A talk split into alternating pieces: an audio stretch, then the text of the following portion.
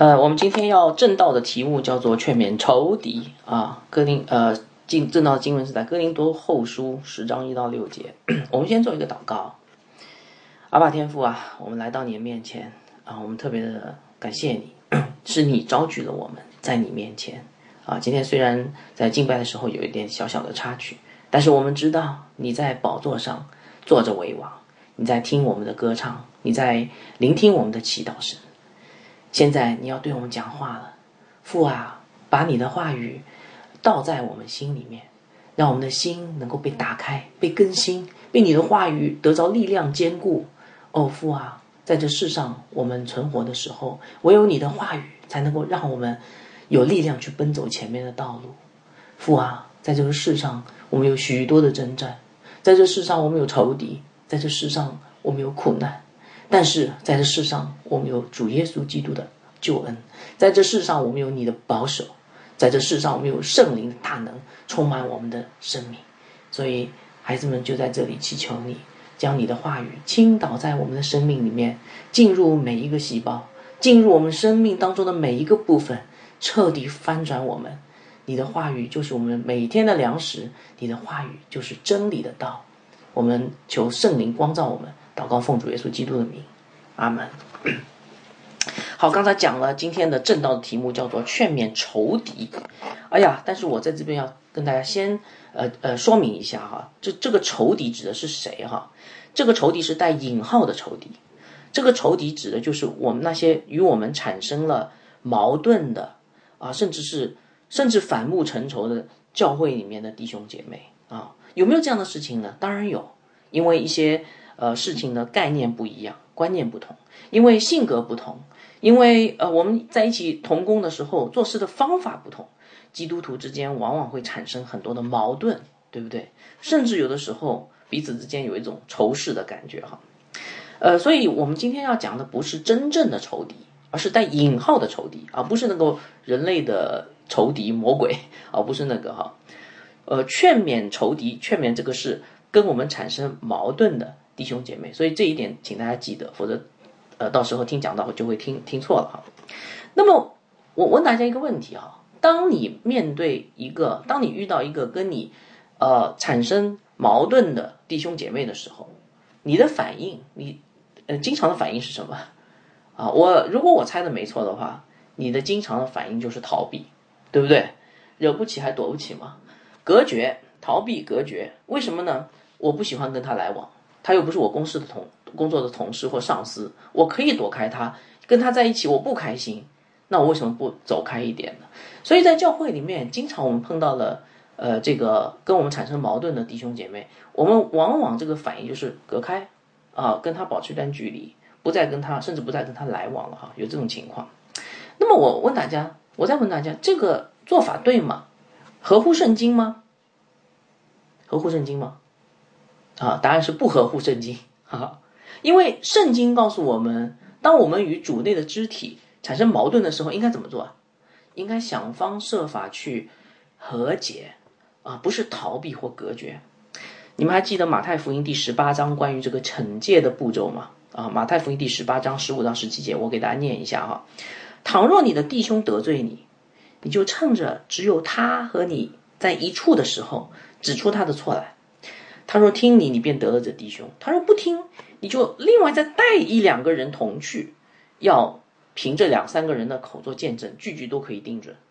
若是不听他们，就告诉教会啊；若是不不告诉，呃，不听教会的，就看他像外邦人和税吏一样哈。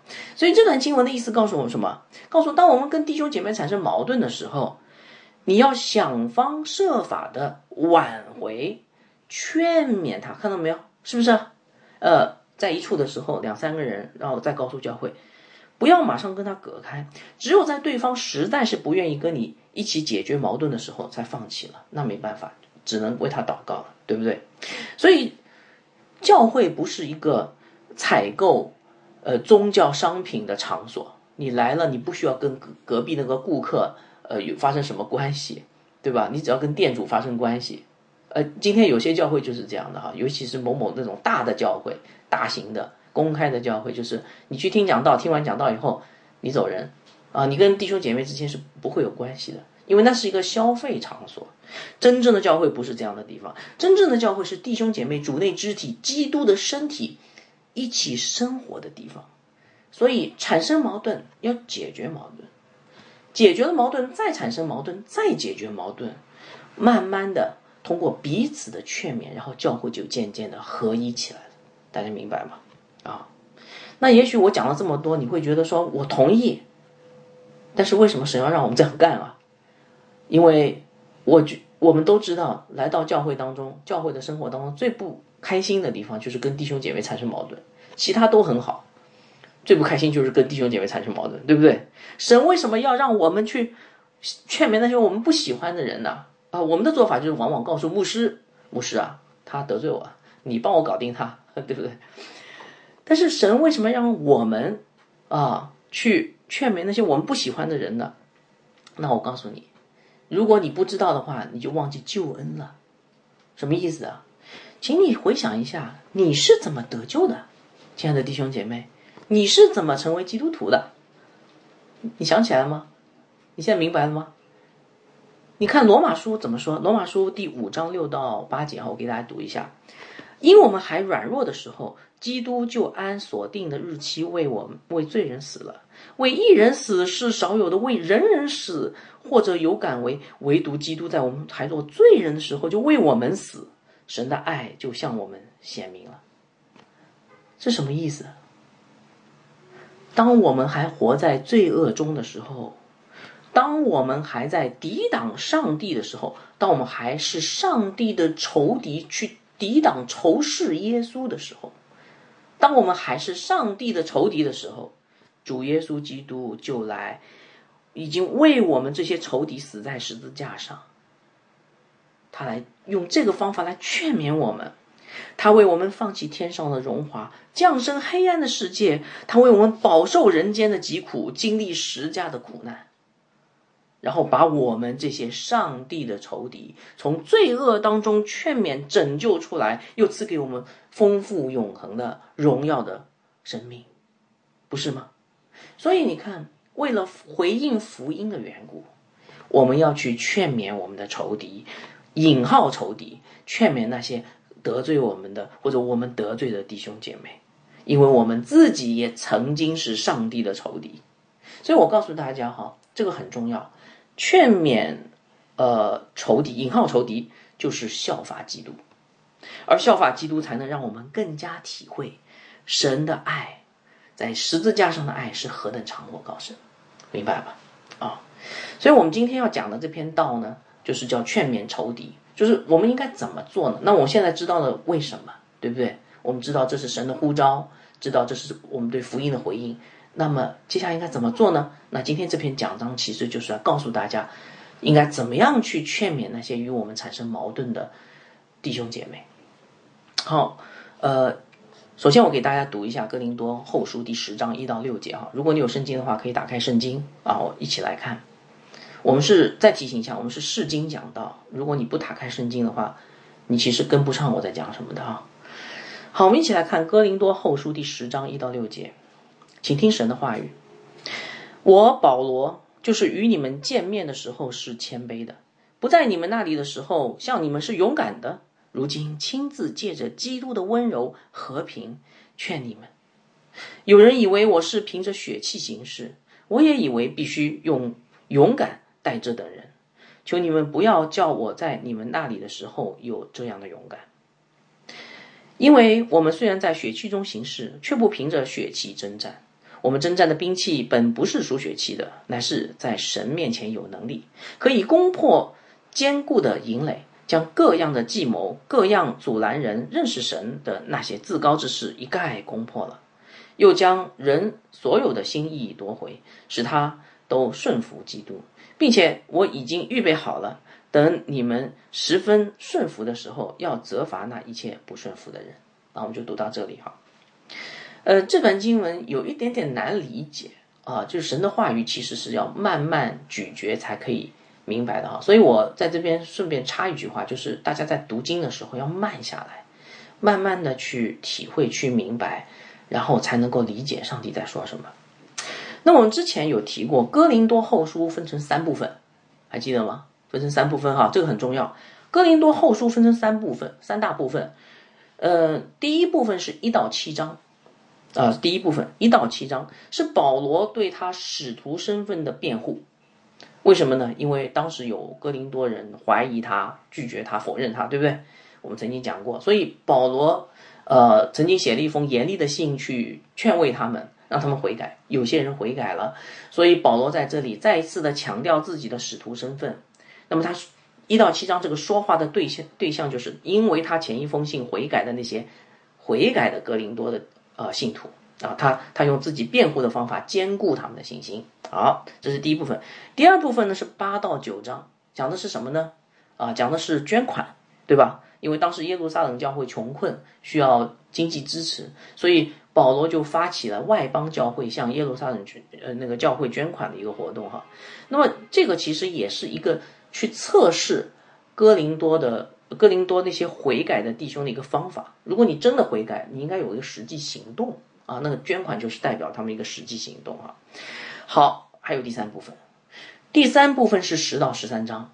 那么这一章在讲什么呢？这部分在讲什么呢？这部分呢有点读起来有点困难，但是最后圣经学者发现，其实这一部分是保罗对那些还没有悔改的哥林多人。保罗曾经写一封信去劝慰他们，但是有些人悔改了啊，一到七章第一部分兼顾他们的信心，但还有一些人还没有悔改，放弃吗？这些仍然做仇敌的人，放弃他们吗？咒诅他们吗？不，保罗要劝慰这些仇敌，所以这就是第十到第十三章哥林多后书，呃，保罗所写的目的哈。所以从第十到第十三章，保罗是对那些还没有悔改的哥林多人说话。这些人仍然受着假教师的影响，不愿悔改，继续敌对保罗啊！所以这个就是保罗对他仇敌的劝勉哈。那么知道了这个以后呢，呃，接下来我们再来这个背景知道了以后，我们接下来再来读这个经文就比较明白。因为这个，请大家记得哈，后面这些呃讲章，直到讲到哥林多后书的最后一部分、最后一篇，都有这个大的背景，所以请大家记得接下来这个。讲到的这个大背景，就是保罗在对那些还没有悔改的弟兄姐妹讲的道。那么今天我们要来讲的这篇讲道，它的经文就是在第三部分的第一段，明白吧？所以明白这一段也很重要，为我们接下来听讲道打下一个很好的基础哈。好，那么呃，今天讲到的这个中心思想啊，我先给大家啊，呃，是我们要劝勉那些与我们。产生矛盾的弟兄姐妹啊，稍等，好，大家可以看 PPT 哈。今天讲到的中心思想是，我们要劝勉那些与我们产生矛盾的弟兄姐妹，因为主耶稣也是这样劝勉我们的啊，主耶稣也是这样劝勉我们的。呃，讲到可以分成三部分啊，十章一到二节劝勉仇敌的方式，呃，十章三到五节上半句啊，劝勉仇敌的本质，第三第二部分，第三部分。十十章五节的下半句到第六节，劝勉仇敌的目标。所以，当我们了解了劝勉与我们产生弟呃矛盾的弟兄姐妹的方式、本质和目标，我相信你就知道应该怎么样去跟那些在教会里面你不喜欢的，呃或者你不被喜欢的那些弟兄姐妹来往了，是吗？好，那我们来一起来看，呃，保罗是怎么来劝勉。呃，与他产生矛盾的这些 弟兄姐妹的方式呢？他的方式可以用两个词来代表，第一个叫做勇敢，第二个叫做谦卑。我们一起来看保罗怎么说哈。第十章一节，保罗说：“我保罗啊，他强调啊，我保罗就是与你们面见面的时候是谦卑的，不在你们那里的时候，向你们是勇敢的。”如今亲自借着基督的温柔和平劝你们，你们有没有发现，其实这个就是保罗对待 那些跟他产生矛盾的弟兄姐妹的一个什么策略或者方式，对不对？你们有没有看到这有两个场景是吧？哪两个场景啊？与你们见面时候是个场景，还有呢，不在你们那里的时候是个场景。那么这两个场景，保罗做法是一样吗？不一样。与你们见面的时候是怎么样的呢？哎，谦卑的。与你们不见面的时候呢，不在你们那里的时候呢，勇敢的，呃，所以就有人就有那些别有用心的人说：“你看，保罗就是一个言行不一的两面派。你看他到你们面前的时候很谦卑，到到他不在的时候就很勇敢，是不是啊？嗯，这个人看起来有点像那种脾气不太好又懦弱的人。哦，我们知道有懦弱的人其实脾气也不太好。为什么这样说呢？你看保罗在自己在的时候，他没有面对人的时候，他胆子很大了，他什么都敢写了。他告诉你们，呃，那个你们要悔改啊，怎么都可以。但是当他来到你面前的时候，他害怕，他懦弱，不是吗？我不知道大家有没有类似的经历哈，就是大家都在一个微信群里面，对不对？在微信群里面可以大放厥词，是吧？对吧？但是见面的时候呢，客客气气。你们有没有这样的情况啊？如果你有这样情况呢，你就被被人家说中了，你是一个既愤怒。又懦弱的人，所以当时的人，当时哥林多教会那些假教师就别有用心的去说保罗就是这样的人。那么保罗是这样的人吗？哦，我们一定要搞清楚哈，否则这个保罗书信怎么看下去啊？保罗是这样的人吗？当然不是啊。那么怎么去理解保罗这个两面策略呢？啊，告诉大家一句话：保罗是一个向最勇敢。向人谦卑的人，我再说一遍哈，向最勇敢，向人谦卑，明白吗？什么意思？我解释一下。当保罗面对罪恶的时候，尤其是这个圣洁的教会被罪玷污的时候，他是勇敢的啊！这就是为什么他要写哥林多前书，呃，哥林多后书之前还有封信，那封信他写的被称为叫严厉的信。当他听到哥林多教会产生被罪玷污、产生各式各样的这种怪现象的时候，他是勇敢的。他写了哥林多前书，然后又写了一封严厉的信，让哥林多人，呃，这个指正哥林多人的错，让他们悔改，对不对？所以这个时候，其实他没有顾及到，呃，哥林多人啊，当我面对哥林多人时候的那个状态，他还没有顾及到，因为他在私下里他是勇敢的，因为他对罪是勇敢的。但是，当他面对哥林多人的时候呢，他，请大家记得哈，他的原则是勇敢的，他要为教会发生洁净罪。但是当他面对哥林多人的时候呢，他却是谦卑的。为什么？如果我很勇敢，我在弟兄姐妹面前暴怒，啊，对不起了，你这个方法用错了。为什么？因为你以为暴怒他们就会听吗？我们是因为神的恩典而悔改的人，基督徒都是因为神的恩典、因为爱而悔改的，而不是说你你暴怒就可以的。你暴怒可以一下子提醒一下大家，但是对他的生命改变没有什么帮助。所以保罗面对弟兄姐妹的时候是怎样的？谦卑的。为什么谦卑啊？因为他要通过谦卑的方式，把那些刚硬不悔改的心给它扭转过来，要打开那些心。如果你你很勇敢的对待他们，很愤怒的对待他们，他们看到你以后，他们更刚硬。但是你谦卑的对待他们，用爱心对待他们，他们就慢慢的温柔下来。然后呢，打开他们的心，然后你温柔的把神的话语浇灌在他他们心里面，那么他们就可以接受了，不是吗？他们慢慢的就可以接受，就可以因着神的道而改变了。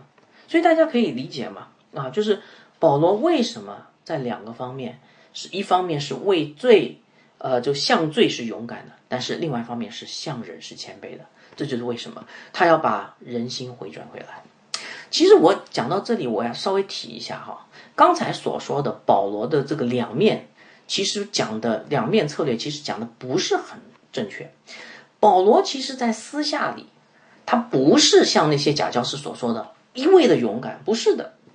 当他写信给哥林多人的时候，他那封信是严厉的，但是那封信也是温柔的。为什么？因为那封信啊，不仅被称为严厉的信，其实前面有提到过，也称为叫眼泪连连的信。保罗苦口婆心在那里面，虽然有些地方是比较严厉，但是很多地方都是苦口婆心，然后呃希望呃哥林多人能够悔改。所以保罗不是在人不在的时候他就放肆的人，当他想到哥林多人的时候，要跟他们说话的时候，哪怕不在的时候，他也是谦卑的。你看这些经文最后一句怎么说的？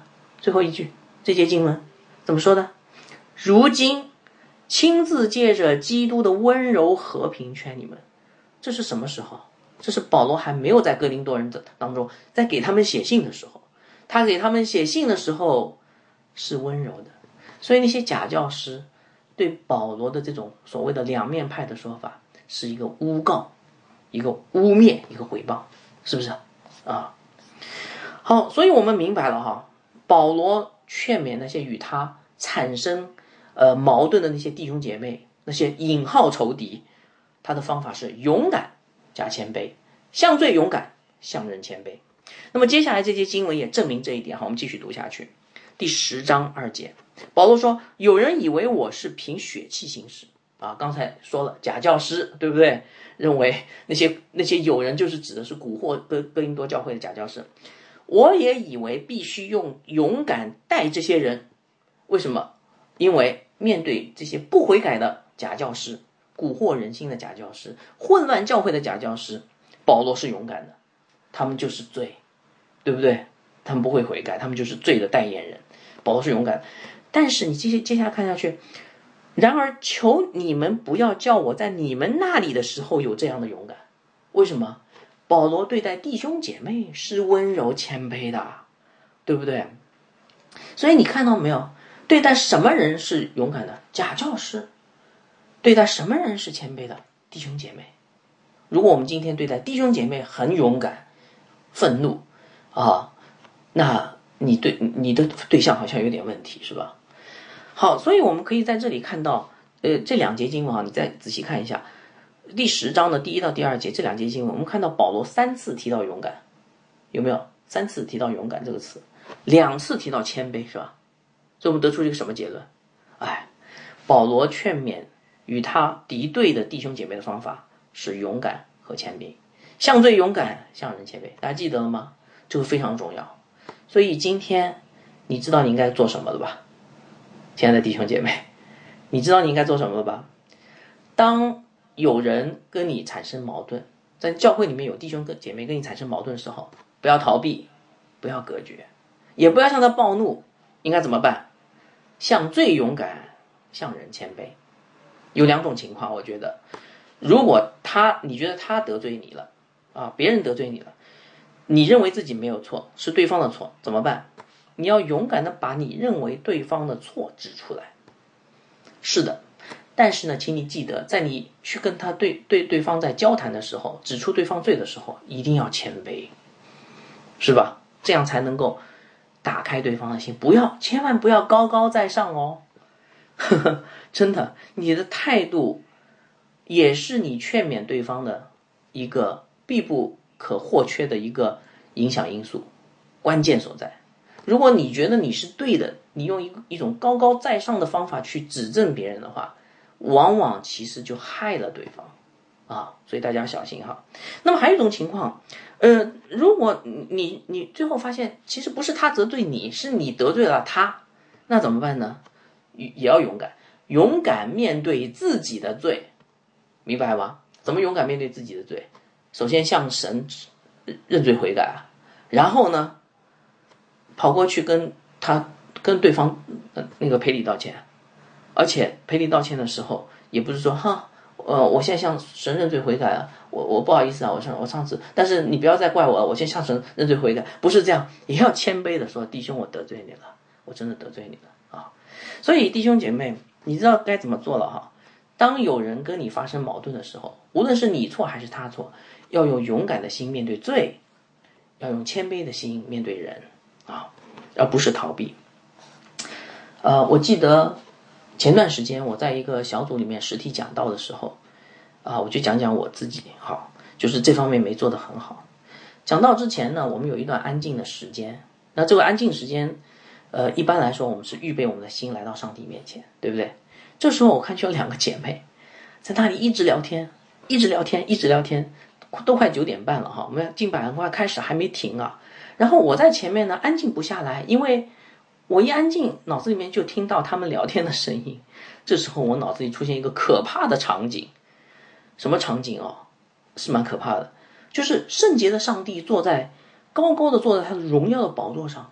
天使天军全部安静，已故的圣徒也都安静在那里等候这个天上的长老呼召敬拜的开始。这时候，不知道在哪个天地间哪一个角落里面发出强烈的刺耳的噪音。一看啊，是我们教会的两个姐妹。哇，在这庄严的场合当中，竟然有两个人在聊天。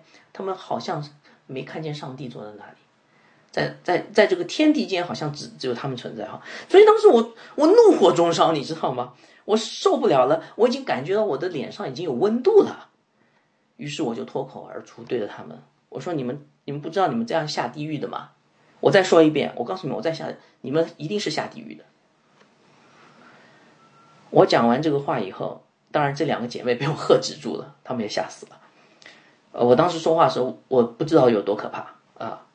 但是事后我的内心有些不平安，为什么？我后来回到家里反省，哎，我觉得他们一定是受伤了。我觉得我我说话太重了，那么我到底错在哪里呢？我难道不应该指出他们的问题吗？哦，我现在终于明白了，我虽然勇敢，却不谦卑呀。其实我应该做得更好，姐妹，我们私下谈一谈啊。这个其实这样是不好的啊，应该那样子啊。我我后来劝勉他们以后呢，呃，稍微有一些改变，但是后来还是有聊天的情情况哈。所以呃我。我现在学到一个功课，我发现，在劝勉那些与我们产生矛盾的弟兄姐妹的时候，一定要勇敢加上谦卑。其实，主耶稣基督就是这样，是吗？主耶稣基督是不是勇敢的？主耶稣基督勇不勇敢？勇敢啊！为了消灭魔鬼的罪恶权势。为了把我们从罪恶当中拯救出来，他孤身一人降生人间，他孤身一人把天国的福音传开，他孤身一人背负十架，直到被钉死在十字架上，孤身一人彻底打败魔鬼，不是吗？你说他勇不勇敢？当他看到耶路撒冷的圣殿充斥着做生意的人，哇，喧嚣声不断，卖牛羊鸽子兑换银钱。啊，他是圣洁的心，这个圣经圣经上说的哈，诗诗篇六十九篇说他圣洁的心，心里焦急，如同火烧。弟兄姐妹，一个爱天父的心，怎能容忍有人去玷污天父的圣殿呢？于是他就做出了让当时的犹太人感觉到有点疯狂的举动，他推翻那些兑换银钱的桌子，把牛羊鸽子用鞭子把他赶出圣殿。所以你看，你们可以看到。主耶稣面对罪，他是那样的勇敢，是不是？但是我告诉你，他的勇敢更上一层楼。其实面对外面的敌人，我们或许可以勇敢，但是面对自己的软弱呢，我们就往往是勇敢不起来了。但是这正是主耶稣让我们看见那更上一层楼的勇敢。在克西马尼园里面，主耶稣面对第二天的十字架苦难，他也有点软弱了。他三次向天父祈求说：“把这个痛苦的杯撤掉，父啊，把这杯撤掉，父啊，把这杯撤掉。”因为他已经看见第二天十字架的苦难到底有多么的深重。但是，他有一颗勇敢的心，面对他自己的软弱，他说：“父啊，不要照我的意思，照你的意思。”最后，主耶稣被钉在十字架上的时候，仍然表现出勇敢。有人拿，呃，墨药调的调和的酒给他喝，是什么意思？知道吗？啊，就是根据当时的记载，就是因为十字架太痛苦，就太凄惨了，所以呢，在被钉十字架之前呢，就就有人拿那个墨药调和的酒给他喝。墨药调和的酒是有麻醉、有一点减轻痛苦的这种功效在里面的。但是主耶稣圣经记载了啊，主耶稣坚决没喝。你不觉得奇怪吗？他为什么没喝？为什么没喝？因为他知道十字架上的苦难是代替，是他这个无罪的羔羊代替有罪的人受罚，这个刑罚的痛苦是丝毫不要减弱的。所以主耶稣是那样的勇敢，面对无比的痛苦，他一点都没有打折扣，没有妥协，明白吗？所以今天他也呼召我们以勇敢的心来面对世上的罪恶和我们自己人心里的罪恶。但是，当我们去思想主耶稣勇敢的时候，请别忘记了，主耶稣也是谦卑的，是吗？他是那个何等谦卑的人子啊！呃，马太福音十一章二十九节说，他对他这是他对门徒说的话，他说：“我心柔和谦卑，你们当负我的恶，学我的样式。”呃，这样你们就必得享安息啊！所以主耶稣说，他的心是柔和谦卑的，是不是这样呢？是的。他从荣耀的天上的宝座降生在冰冷的马槽，你说他谦卑不谦卑？他本是宇宙万有的君王，天使天君的元帅，却成为一个在拿撒勒这样的一个小村庄、不知名的小村庄里面的木匠的儿子，最后还成了一个贫穷的传道人。你说他谦卑不谦卑？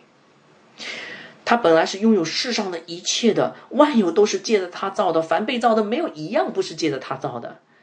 但他却一生贫苦，他死的时候只有一件里衣，一件外衣。你说他谦卑不谦卑？他本来可以凭着他的大能征服这个世界，但是他以温柔的方式骑驴进入耶路撒冷。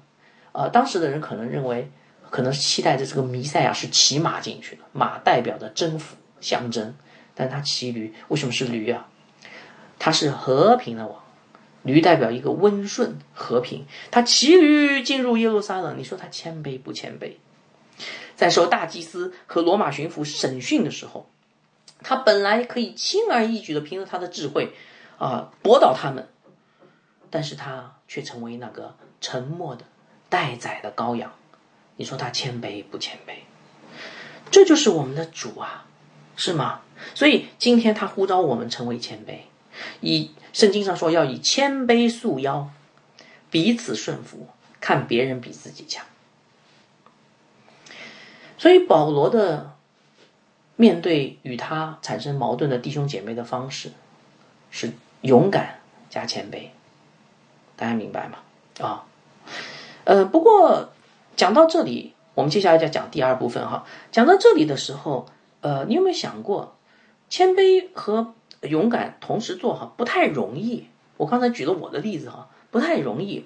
那么为什么主要用这种方法？难道没有一个更简单一点的方法吗？主啊，我们信了耶稣以后，生活不是要变得更简单一点吗？为什么要让我们又谦卑又勇敢哈？那我告诉你，接下来经文就解答这个问题啊。在接下来的经文当中，三到五节当中，我们可以看到为什么要勇敢加谦卑？为什么要活出这样的一个方式？因为。劝勉那些和我们产生矛盾的弟兄姐妹，本质上是一场属灵征战。我们来看第十章的第三节，因为我们虽然在血气中行事，却不凭血气征战。看明白吗？保罗在这讲什么？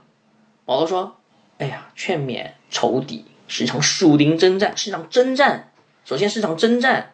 那么既然是征战，请问要不要勇敢呢？”啊，懦夫怎么打仗呢？炮弹一打过来，你就赶紧躲起来。懦夫怎么打仗呢？所以市场征战你必须勇敢，但是是场什么征战？属灵征战。所以保罗说，不是在血，不是凭血气征战，是属灵的征战。所以如果是属灵征战，就不能用世俗的方法，对不对？什么是世俗方法？暴力征服，对不对？弟兄姐妹，你们都给我做好了。我告诉你，什么是对的，你千万不要做不对的事情。不对，事情会招来，呃，天打雷劈，呵 呵暴力征服哈。所以世俗的方法是暴力征服，行政手段行政权柄的压制。但是这跟属灵征战是不同的。属灵征战是，呃，这个是面对的是刚硬的人心，他要夺得的是人心。你这种暴力征服有用吗？没有用。那怎么办呢？必须谦卑，谦卑以后打开对方的心，把神的话浇灌进去。这是才能有用啊，所以属灵征战的方法是全面、开导、谦卑，对吧？啊，那么这场属灵征战用什么武器呢？我们继续往下看哈，十章四节，我们征战的兵器本不是属血气的，乃是在神的面前有大有能力，可以攻破坚固的营垒。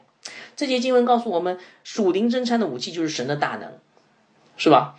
你看在这里说，在神的面前有能力。什么叫在神的面前有能力？就是从拥有从神而来的能力啊。原文大概是这个意思哈。那么只有这样的能力，才能攻克人心的坚固堡垒。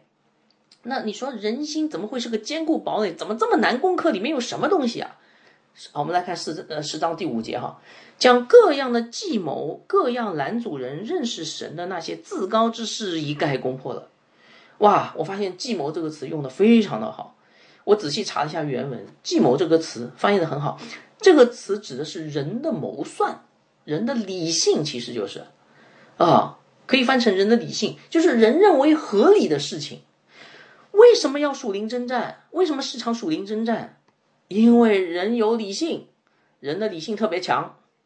哎，你就觉得读到这儿，你好像有点读不通。哎，怎么你会觉得说，哎，人的理性不是很好吗？所谓人的理性，就是人认为合理的事情，不是很好吗？为什么要攻破呢？那我在这里要告诉大家，其实为什么劝勉弟兄是属灵征战？因为我们往往认为好的东西才导致征战的。这什么意思哈？我给大家解释一下哈。人首先告诉大家，人的理性不见得是件好事。为什么？脱离上帝特殊启示的人认为合理的事情是不对的。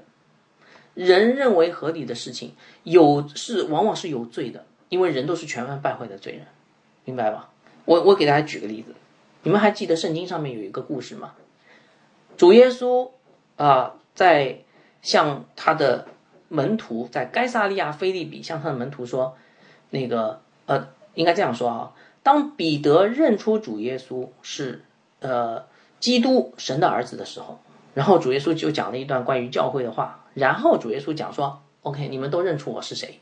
我是基督，我是神的儿子。接下来，我这位基督神的儿子要受文士长老、祭司长的呃这个逼迫谋害，然后他们要把我钉在十字架上杀死。”这时候彼得做了件什么事情还记得吗？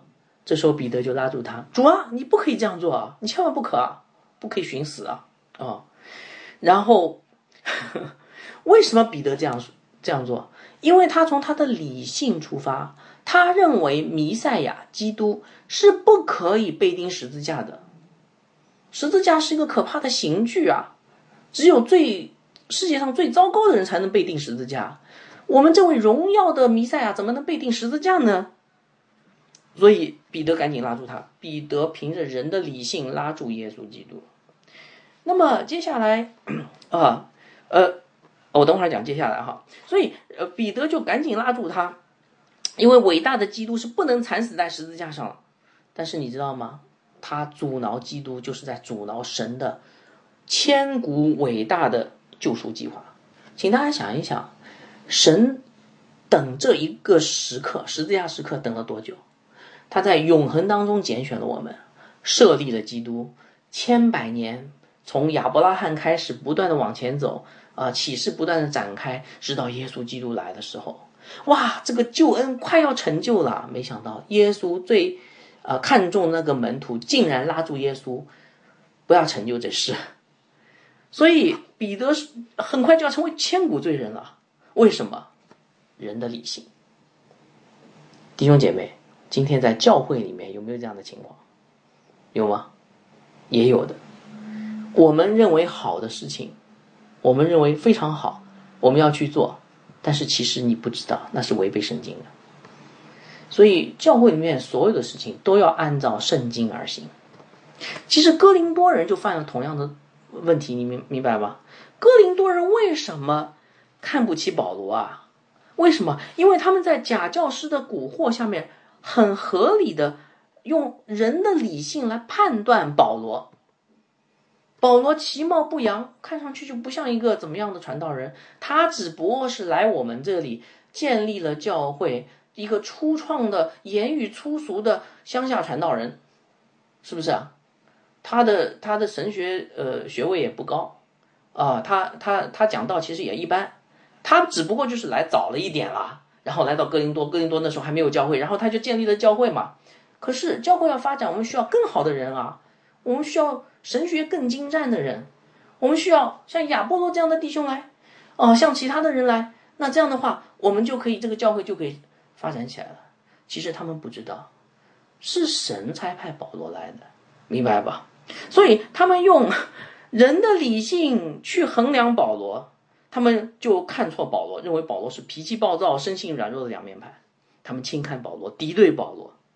所以，亲爱的弟兄弟兄姐妹，你明明白吗？人的理性是件好事吗？如果符合圣经，当然是件好事，说明你得到了光照。但是如果不符合圣经，往往就是教会最大的问题。那么我问大家一个问题哈，我们继续往下挖一下，因为这个问题太严重了。为什么人会用理性的想法呢？啊，是不是他们对圣经的神的话语不够熟导致的呢？哦，牧师不好意思啊，我信主时间不长啊，我对圣经还不够熟悉啊，我读经需要时间的嘛，你让我慢慢读下去，所以熟读圣经就好了啊。所以现在我不熟悉圣经很自然啊，因为时间不长嘛，所以我现在用理性去思考问题也很自然呐啊。但是我告诉大家，这是叫脱罪的脱罪之词借口，保罗不是这样认为的。我我我们来看保罗怎么说的哈，刚才读到哪里？读到第十章的第五节，对不对？好，第十章的第五节后面那句话怎么说的？保罗说，啊，前面说将各样的计谋，对不对？各样计谋从哪里来？各样阻拦人，十章第五节，各样阻拦人认识神的那些自高之事，一概攻破了。所以这个告诉我们什么？人喜欢用自己的理性思考问题，关键不是他们知识不够。如果知识不够的话，还可以问教会的长老啊。真正的问题是他们狂妄自大。我以前在教会里面有听过这样的情况啊，有一些弟兄姐妹说啊，我我那个我我那个那个我就是他们的这个文化水平不高，我文化水平不高，我认知字不多呀啊，所以我意思就是我可以稍微少懂一点。我保罗告诉你，根本不是的，是你骄傲自大。我现在就指出来，是你骄傲自大，特别的自大。你不懂，你可以学吗？你不懂，你可以问长老吗？我以前曾经去过云南啊，有一个村子里面有一个麻风病康复者，印象特别深。他不不识字的，但是他可以把罗马书的一些经文背出来。你说他怎么做到的？他不停的听那个圣经播放器里面神的话语。如果你有心追求神，你哪怕不识字。你也可以成为神的仆人。彼得识字吗？约翰识字吗？也许约翰识字哈，但彼得是个大老粗。耶稣在呃招这些渔夫的时候，是因为他们的学问吗？保罗学问很好，但是保罗说我是列在使徒最末尾的那一位，是不是？所以人为什么会用理性？不是因为他们对神的知识不够，是因为他们骄傲自大。狂妄，按照保罗的话，就是他们心里面充满自高之识，自高自大呀，这个才是人使用理性而不使用上帝的智慧的根本原因，这才是真正的仇敌，明白吗？所以哥林多人因为骄傲，他们用世俗的眼光看保罗；彼得因为骄傲拦阻了耶稣上十字架，所以你看主耶稣对彼得的回答是什么？主耶稣给彼得回答说：“哎呀，他不是说，哎呀，彼得，彼得，你还不知道我的计划？我给你解释一下，你别急啊，你还你的这个神学课程还没学到这个 啊，你你慢慢来哈，我给你解释。没有，主耶稣回答彼得的话是：魔鬼，退我后面去，因为你体贴人的意思，不体贴神的意思。看到没有？所以，亲爱的弟兄姐妹，请你记得，劝勉那些和你产生矛盾的。”甚至敌对的弟兄姐妹，这是场属灵的征战，你需要神的能力，明白吗？靠神的能力才能做到勇敢和谦卑，因为人心是个坚固的堡垒，里面装的是各样的人的理性、人的计谋，人认为是合理的事情，却不符合神的旨意，而背后是人的骄傲。为什么它是一个坚固的堡堡垒？它是一个坚固的骄傲的堡垒。所以，亲爱的弟兄姐妹，我问你们：当你在教会里面有弟兄和姐妹跟你产生矛盾的时候，你有没有准备好打一场属灵征战？你有没有准备好为这场征战付上代价？如果你没有准备好的话，对不起了，你做不到勇敢和谦卑，你也根本没有办法影响到对方。勇敢是要付代价的，是吧？你必须面对自己的恐惧、懒惰、苦读、懦弱，谦卑也要付代价。你必须把你自己内心的骄傲中降卑下来，甚至甘愿受屈辱，这样才能够化解在教会当中所产生的肢体之间的矛盾。前前段时间。啊，我给大家讲个例子啊。前段时间，我跟我女儿之间发生了一点小矛盾啊。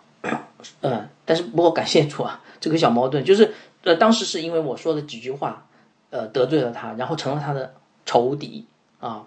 但是感谢主了，就是说我我我最终是还是因为神的能力，呃，用勇敢和谦卑，呃，化解了跟他之间的这个矛盾。那事情是这样的，就是前段时间。呃，我就看了他这个学期的学习成绩，啊，学习成绩很好啊，每门课都在九十五分以上哦，啊，所以他确实是很好。但是呢，我讲了讲了一些不该讲的话，我就问他说：“哎，这个成绩是不是做过手脚的？” 我为什么问这个问题呢？因为上次开家长会，我记得他们老师有跟我说过，他说：“嗯，他们学校有调整过，他们有调整过孩子的成绩，因为他他读是是一个出国班。”那出国班呢？呃，一般来说就是说，国如果你去申请国外的学校，国外是看这个成绩的嘛。那你这个成绩不好看，你申请学校的呃那个可能性就低。所以呢，他就调整一下这个成绩呢，以至于让他们在出国的时候这个成绩单好看一点。但是这个有一个问题，什么问题呢？就是对这个孩子来说，容易让孩子骄傲。你看我的所有成绩都是 A，A 加，是不是啊？都是九十五分以上。他就会对自己有一个错误的认知，所以我就我我的意思是，我想问问看他有没有调整过成绩。那么我在帮他报考大学的时候，我就要考虑一下，如果他调整过了，我可能报考大学稍微差一点大学；如果他没有调整过，我就给他报很好的学校，对不对？我当时是这样想的哈。结果呢，没想到他误解我了啊，嗯，他他认为我不信任他，他认为。我我我，他认为我我是认为他是成绩作假的，而且我也忘记青春期的孩子比较敏感，所以我说话也很直接，结果他生气了。那么后来是怎么知道的呢？后来他就把他对我的怨言说给了他表哥听，他表哥呢后来一气之下就跟我妻子有联系，就是发了一些信息，我妻子在转告我，这下我我才知道。但当我看完以后，看完这些聊天记录以后，我心就凉了。为什么呢？哎呀，我没想到我的女儿，我这么的爱她，但是她居然对我其实是不信任的。他居然其实里面是不怎么相信这个爸爸是爱他的，没有信任感。我当时这个心就凉了。啊，我对你这么好，你怎么对我这样？我当时有个想法，算了，如果他不要我管，我就不管他了。因为反正将来是好是坏都差不多，都是他的，不是我的，啊，所以我讲到这里，大家明白我在讲什么吧？就是我女儿，当她把我当成她的敌人的时候，我打算逃避，打算甚至打算跟他有一点的隔绝，因为痛苦啊，对不对？好，但是感谢神哈，嗯，后来事情的发展比较顺利，呃，我以前曾经听过一个基督。徒养育青少年的课程啊，这个课程谈到一个关键点，就是说青少年会常常得罪家长。那么这个做家长的关键是什么呢？啊，其实没有什么太大的技能，做家长就是用爱去爱他，而且最重要一点就是做家长要持续做下去，你不要逃避和隔绝。身为父母不能因为孩子让你生气就不管他，因为如果你不管他，谁管他？世界管他，他会成为这个，他会失去保护，成为世界的奴隶啊。啊，所以我就对自己说：“我说，嗯，我不能不管他，我还是要管他。”于是我就鼓起勇气，我就给他写了个道歉信。我说：“爸爸真的很抱歉。”然后呢，我也指出了我为什么这样做，但是呢，我的态度是很谦卑的。然后我还主动的呃跟他去呃谈这个接下来这个参加这个社会实践还有考试啊，然后还主动的约了一。约了人跟他谈他将来的这个读大学的情况啊，给他出谋划策。那最后我发现他对我的态度有所转变了，我说的话他也听能听进去哈。所以我想说，在这场小小的属灵 征战当中，我发现只有勇敢和谦卑才能攻克对方的骄傲。不应该这样说，只有勇敢和谦卑才能更好的去攻克我自己内心的骄傲，让人的理性顺服在神的旨意当中。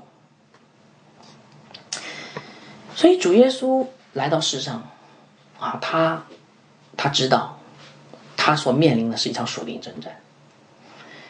他在即将被钉十字架之前，他曾经告诉门徒，他说：“以后我不再和你们多说话，因为这世界的王将到，他在我里面是毫无所有的。现在这世界要受审判，这世界的王要被赶出去。为什么他这样说？因为他知道他的一生都在跟魔鬼的邪恶势力征战，而十字架就是这个征战的高潮，明白吗？所以我想表达这个哈，就是。”弟兄姐妹，你要知道，我们的一生都是属灵征战的，包括劝勉那些和我们呃发生矛盾的弟兄姐妹，因为主耶稣基督就是有这样征战的一位君王，是不是啊？你看哈，我再举一些例子，你就知道了。主耶稣在出生的时候，是不是就开始征战了？希律王听到东方来的几个博士说弥赛亚降生了，希律王紧张了，派人把所有的周围的婴孩全部杀光。但是在天使的引导下，啊，呃，婴孩耶稣被就是约瑟和玛利亚带着婴孩耶稣逃到埃及，逃逃过仇敌的追杀，这是他第一次的征战。他三十岁出来传道，也是征战。文士跟法利赛人几次都要谋害他，却没有得逞。他也直接跟魔鬼征战，还记得吗？在旷野里面啊，禁食四十天以后，他靠着神的话语击退魔鬼。最后，他与自己的软弱征战，在科西玛女园里面祷告。当他彻底降服在天父旨意下的时候，终于踏上那条走向十字架的道路，并且在那里得胜。所以，我们可以看到主耶稣的一生是为了劝勉我们这些仇敌，他是征战一生的。今天，他也呼召我们啊，去劝勉那些与我们发生矛盾的弟兄姐妹，然后征战。一生把他们的心夺回来，但是这边要提一下，征战是付代价的。为什么？因为主耶稣也是这样。我问大家一个问题啊：主耶稣为这一生的属灵的征战付出了什么代价？五个字：高昂的代价，实在太高昂的代价。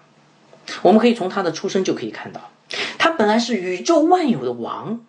却成为一个一无所有的传道人，你说是不是付了沉重的代价？他本来应该是被人理解的，但是就连他的妈妈跟弟弟也不能理解他，对不对？他的母亲在那个迦拿筵席上面，哈，这个啊，他们没有酒了，主要是说富人，你你与我什么相干？他的弟弟也不理解他，在一次应该是祝棚节，他说你要显扬名声，就应该早点去啊。耶稣没有理他们。他是暗暗去的，他们不理解他，他是万有的君王啊，他本来应该受到人的尊重啊，可是他的门徒也不尊重他，其中还有一个出卖他，他他本是以色列的君王啊，可是以色列的百姓也不认识他，他们要求的是五饼二鱼，但是他要给他们的是天上的国度，对不对？所以，亲爱的弟兄姐妹，我问你一个问题。主耶稣在你的心里面有没有得到应有的理解和尊重呢？或者只是个概念，或者只是你获得好处的工具？但是，即使世上没有一个人尊重他、爱他、理解他，他仍然为我们这些他的仇敌死在十字架上。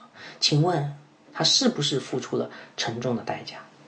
所以今天，他也呼召我们这些被他称为他门徒的人，为劝勉那些与我们发生了一些矛盾的主内肢体而准备好付代价。好，这是讲章的第二部分哈，就是劝勉仇敌的本质是一场属灵征战，而且付代价的。那么最后，我们一起来谈一谈劝勉仇敌的目标是什么啊？劝勉仇敌的方法：勇敢和谦卑。劝勉仇敌的本质是一场需要付代价的属灵征战。那么，劝勉仇敌的目标是什么呢？啊，有人说是跟对方和解，啊，我告诉你，完全不够。主耶稣要让我们去劝勉对方，劝勉我们跟我们发生矛盾的弟兄姐妹，不只是让你们和和美美的在那里过宗教生活，而是把他们的心意夺回，顺服基督。我们来看第十章第五节的下半句，保罗继续说：“他说，又将人心意所有的心意夺回，使他都顺服基督。夺回这个词非常有意思。”我查了原文，“夺回”这个词就是把俘虏带回来，明白吗？你你，请问你是怎么征服对方的？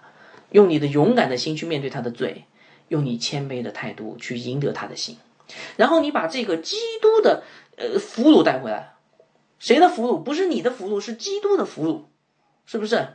啊，将人心意夺回，使他们顺服基督啊。那么有人说，这样一定能成功吗？